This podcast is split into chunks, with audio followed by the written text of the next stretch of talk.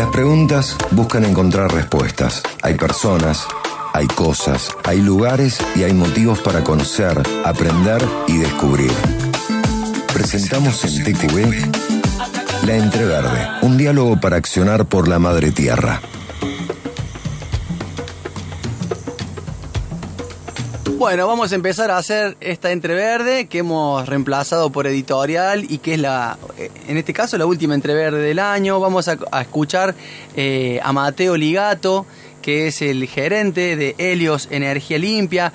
Helios es una empresa que está radicada en Estación General Paz, que tiene cuatro biodigestores, a través de los cuales intenta utilizar los sustratos la mierda, literalmente hablando, eh, y también buscará penetrar en otros eh, mercados como por ejemplo la recolección de los residuos sólidos eh, integrales, urbanos, perdón, para que eso suceda cada municipio deberá hacer su propio laburo de separación, de clasificación, bueno, en fin, la planta de Helios eh, es muy importante a los fines de la mitigación del, ambiente, eh, inserta al sistema energético provincial y nacional la energía limpia que le sobra de lo que ellos producen. Bueno, es verdaderamente impresionante. Lo que quiero hacer desde aquí es invitar a que todos y, y todas que quienes tengan duda de cómo funciona Helios y de qué es Helios, que se lleguen a la planta, que la busquen en las redes como Helios Energía Limpia, les abren las puertas a todo el mundo, les muestran con lujo de detalle cómo se procesa la energía, cómo se reconvierte y aparte, bueno, muestran todo el inmenso proyecto que es Helios, independientemente de la producción de, biogás.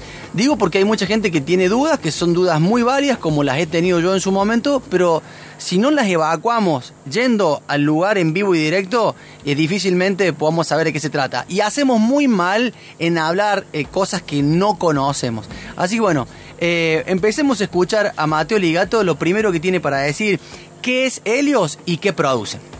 Helios es principalmente una planta de generación de energía a través de biogás. Este biogás se consigue gracias al proceso biológico de biodigestión de sustratos orgánicos industriales provenientes de industrias que eligen a Helios como un destino final para sus residuos orgánicos o sustratos como lo llamamos nosotros con el objetivo de reducir su huella de carbono. Tenemos ya contratos con empresas como Coca-Cola, Quilmes, Arcor, Peñón del Águila, Avícola Río Ceballos, Frigorífico Cualidad, Frigorífico El Superior, Pollo San Mateo, Bagley, Refinería del Centro, Orieta y muchas más que ya se van a ir sumando con este objetivo de reducir su, su huella de carbono.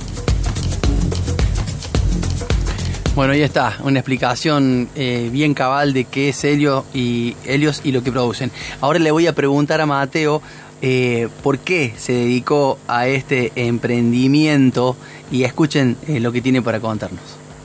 La realidad es que siempre fui un defensor o más bien un amante del, del medio ambiente, con un papel mucho más pasivo, llamémoslo, eh, pero todo cambió cuando estábamos esperando a nuestro, nuestro primer hijo y como que algo se despertó en mi interior, una necesidad de, sumar un granito de arena y, trabajar en pos de, dejar un, mundo mejor del que recibió nuestra generación a, nuestra próxima generación, a mi hijo principalmente como lo miraba yo en ese momento. ¿no? Vengo de una, de una familia muy emprendedora y cada cosa que emprendemos lo hacemos con una mirada de triple impacto y, y de economía circular. Soy un convencido que los empresarios debemos comprender que somos parte de una sociedad y que estamos profundamente relacionados al medio ambiente y por eso debemos emprender con el compromiso que corresponde.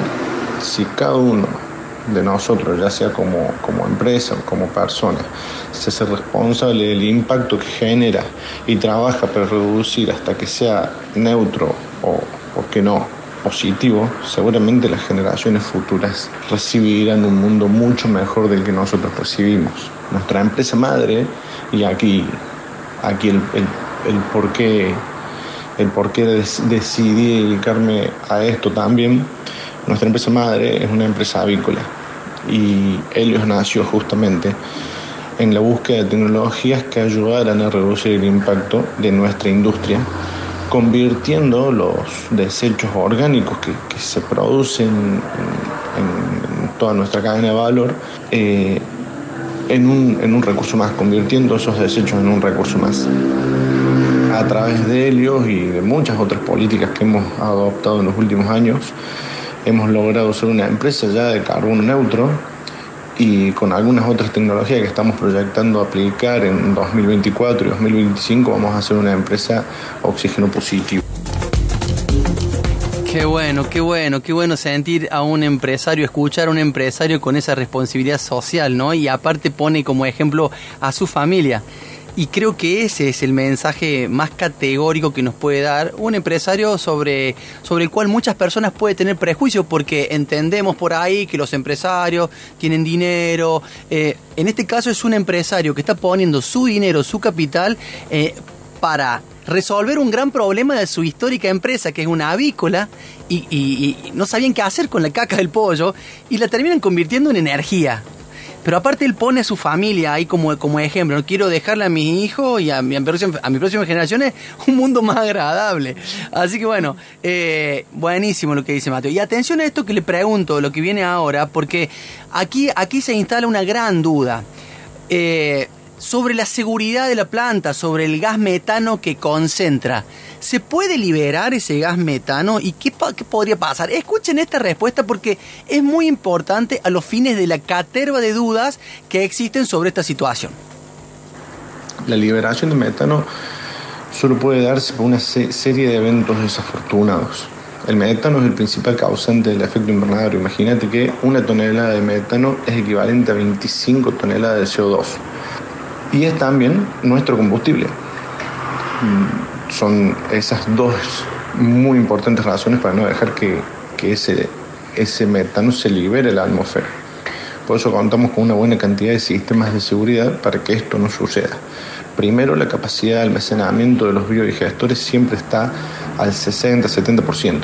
Esto nos permite tener un pulmón para poder eh, acopiar más gas en el caso de que no estemos pudiendo generar energía con ninguno de los dos generadores. Esto es, esta es otra medida de seguridad. No tenemos un solo motor, tenemos dos motores. Por lo cual, para, no para, para llegar al punto de no estar generando nada, nada de energía, deberían pararse los dos motores. Algo completamente desafortunado. Eh, como segunda medida, como segunda medida en el caso de que haya más producción de, biogás que la que nosotros podemos consumir, el metano es eh, desviado a una, a una antorcha, en donde se quema antes de que ese metano pueda llegar a ser liberado a la atmósfera. Yo conocí la planta, he ido dos o tres veces y la antorcha que tiene es impresionante. Uno dice antorcha y se imagina al atleta con la llama olímpica, ¿no? Bueno, es algo, es una estructura muy grande con un tremendo llamón que si eventualmente se llega a liberar metano, eso lo quema en el acto. O sea, no se libera a la atmósfera. Así que bueno. Eh, ahora eh, a Mateo le, pregunto qué, otras cosas puede llegar a generar la planta aparte de biogás. Eh, él va a hablar un poco de todo, de todo lo que se genera y que nada se pierde y todo se transforma, pero aparte nos va a dar los datos que yo les pregunto.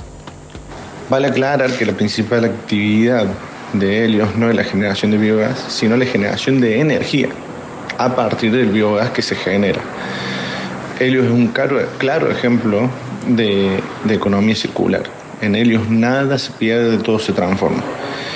El desecho, entre comillas, del proceso natural de biodigestión es un digestato al cual eh, a través de un separador de, de sólido tornillo le quitamos la fracción sólida y ese sólido lo estamos empezando a comercializar como un biofertilizante en tanto que la porción, la porción líquida va a una laguna de contención. Eh, esto no es más que agua con grandes valores nutritivos, es como un agua fertilizada o un fertilizante líquido, y a esa agua nosotros lo usamos para regar un, campo vecino en donde eh, cultivamos principalmente maíz, por supuesto esto va variando de acuerdo a la estación del año, eh, y ese, esa producción después termina en, en la planta de alimentos de, la avícola para, para comenzar de vuelta el círculo. Bueno, buenísimo, ¿no? Aparte, tienen pensado hacer toda una movida con el tema de la cannabis medicinal, ahí hay, hay mucho, hay mucho para hacer allí. Eh, ¿Qué más? ¿Cuántas plantas, cuántas plantas como helios hacen falta para ayudar al ambiente? Mira, Víctor, la realidad es que cada, cada planta como helios que se construye eh, va a sumar el cuidado del medio ambiente. ¿Cuántas se pueden construir? Que esa sería otra pregunta, muchas, muchísimas. Nosotros eh, Helios solamente tiene capacidad para 130.000 toneladas anuales de sustratos orgánicos. Y todavía quedan muchísimas más industrias dispersas por todo el planeta o puntualmente en el caso de Argentina por todo el país con desperdicios orgánicos que, que podrían ser utilizados por plantas como, como la nuestra y eso sin mencionar la posibilidad de recibir la porción orgánica de los residuos sólidos urbanos, que para esto ya haría falta una gestión de, separación previa. Bueno, y viene, viene la última pregunta que le hago a Mateo, previo a que él me aclara que es apartidario, que tiene sus diferencias y encontronazos con actores de la política, pero que lógicamente eh, el Estado termina siendo clave, ¿no? Para poder eh, cursar todos los carriles para poder volcar eh, la energía limpia que él produce. De hecho, está adscrito a un programa nacional impresionante que creo que es el Proyectar. Es, es realmente un, tremendo programa de energía limpia que tiene la nación, que en este caso, bueno, se vuelca al sistema energético provincial y luego, bueno, se desparrama un montón de energía limpia. Ah, la verdad que, bueno, sería muy bueno que un montón de otras empresas puedan mandarse en esta aventura tan necesaria para, para el planeta. Entonces, en esta última pregunta... Eh, va a hablar un poco del uso del biogás, de, de, la, las factibilidades en los usos del biogás. Eh, y va a plantear también que Argentina podría reducir el uso de combustibles fósiles.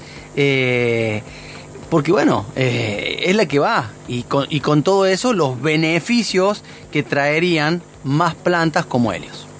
La producción de biogás no solo permite reemplazar combustibles de origen fósil, sino además la utilización de, desechos que en el mejor de los casos terminan en un enterramiento donde eh, no deja de liberar su metano en la atmósfera, contamina la tierra, contamina las napas. Creo, estoy, estoy convencido que eh, con políticas que incentiven emprendimientos como, como el de Helios o como el de cualquier planta de biogás, eh, Argentina podría no solo reducir eh, el uso de esos combustibles fósiles, siendo cada vez eh, mayor la matriz energética o la porción de la matriz energética eh, a base de energías renovables o energías limpias, sino que también eliminaríamos la, importación de, gas, reduciendo el gasto fiscal y reduciendo también el, giro de divisas al exterior. Además, cada planta de, estas que genera, que se construye, perdón, genera puestos de trabajo genuino y mm, inversión local, eh, además de todos los beneficios que, trae, que traen los, nuevos emprendimientos. Eh, fíjate vos que según un cálculo hecho por Bioeléctrica, si surgiera una política que permita la inyección de biometano del troncal nacional en solo un 1%, serían necesarias mil plantas como helios para completar o para eh, llegar a ese 1% de porción de biometano. Hoy por hoy, si nos comparamos con otros países, Eh, Francia tiene alrededor de 1.600 plantas de biogás en funcionamiento y planea aumentar esa cifra a 11.000. Alemania ya tiene más de 11.000 y planea crecer mucho más. Y Argentina tiene solamente 62. Las posibilidades son infinitas.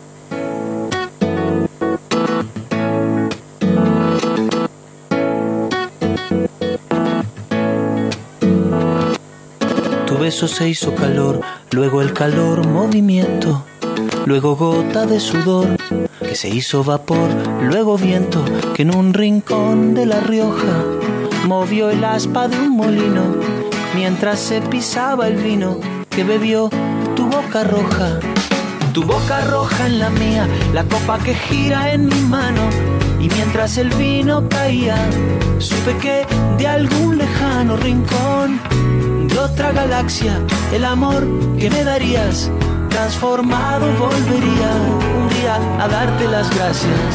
Cada uno da lo que recibe, luego recibe lo que da. Nada es más simple, no hay otra norma, nada se pierde, todo se transforma.